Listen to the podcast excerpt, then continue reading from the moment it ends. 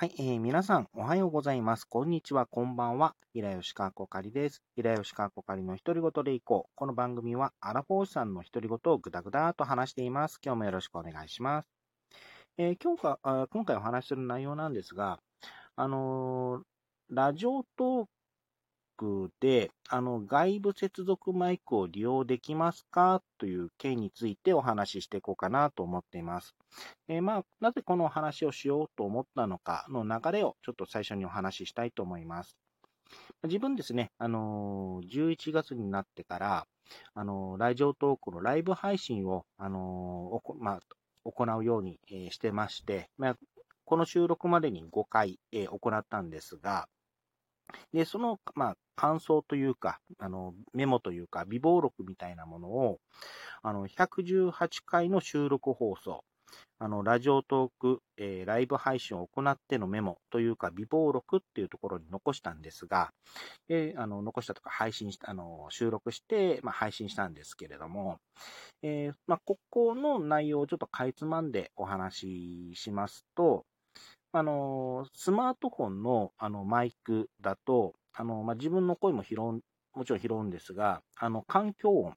例えば、あの、車の騒音だったり、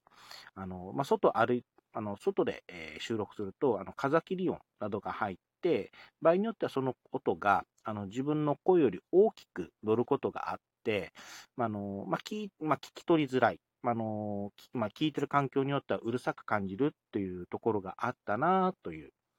えー、感想あのと思ったのと、あとそれの対策として、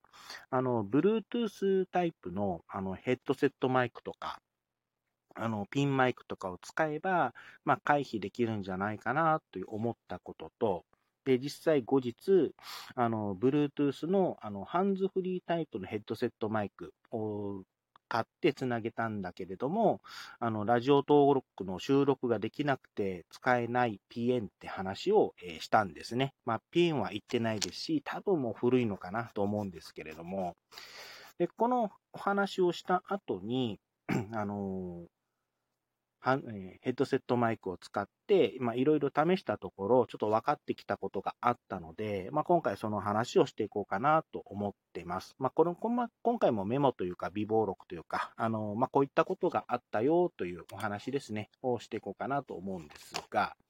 えー、まずですね、えー、自分が使っているあのスマートフォンの、えー、スマートフォンなどの環境についてちょっとお話ししようかなと思ってます。え、まず、スマホですね、あのメインで使っているスマホが、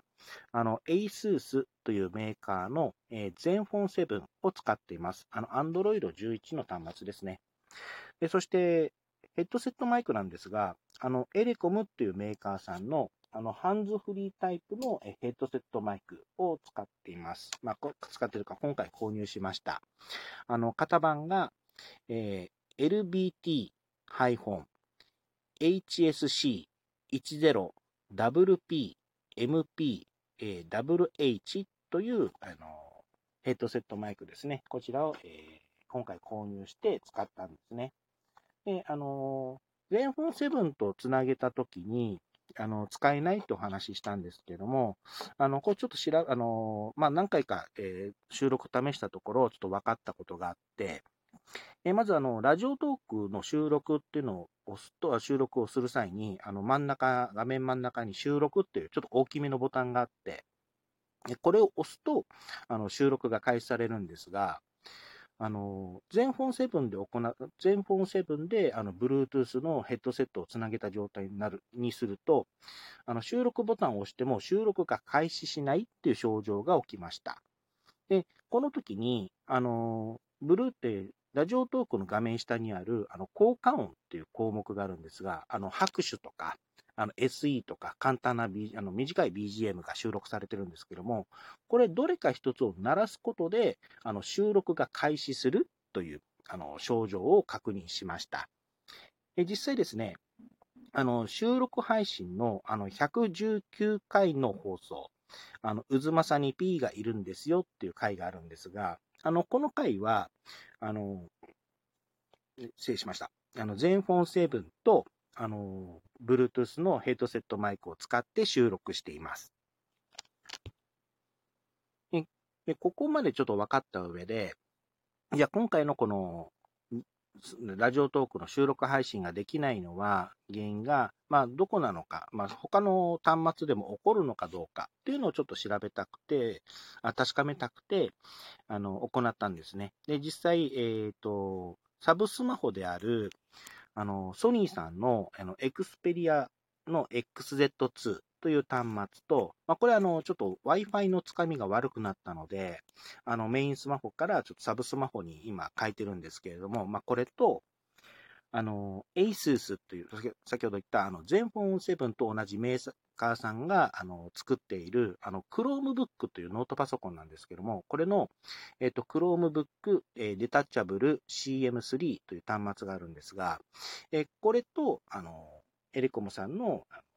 ヘッドセットマイクをつなげて、あの、収録したところ、この2つは問題なく、あの、スムーズに、あの、収録することができました。あの、普通に、ラジオトークの収録ボタンを押すと、もうそのまま収録されるし、ちゃんとあの、残ると、保存、ちゃんと保存もされているっていうことを確認しました。なので、今回は、あの、このラジオトークの収録が、ま、進まなかったということについては、あの、まあ、全本7と、あの、Bluetooth スピーカーとの、まあ、組み合わせ、相性によるものなのかなというのが、あの、まあ、自分の中で結論づいたんですけれども、まあ、あの、対策というか、あのまあ、対対策ですね、あの、をやると、一応収録はできることが確認できたので、まあ、ほっとしたっていうお話なんですけれども、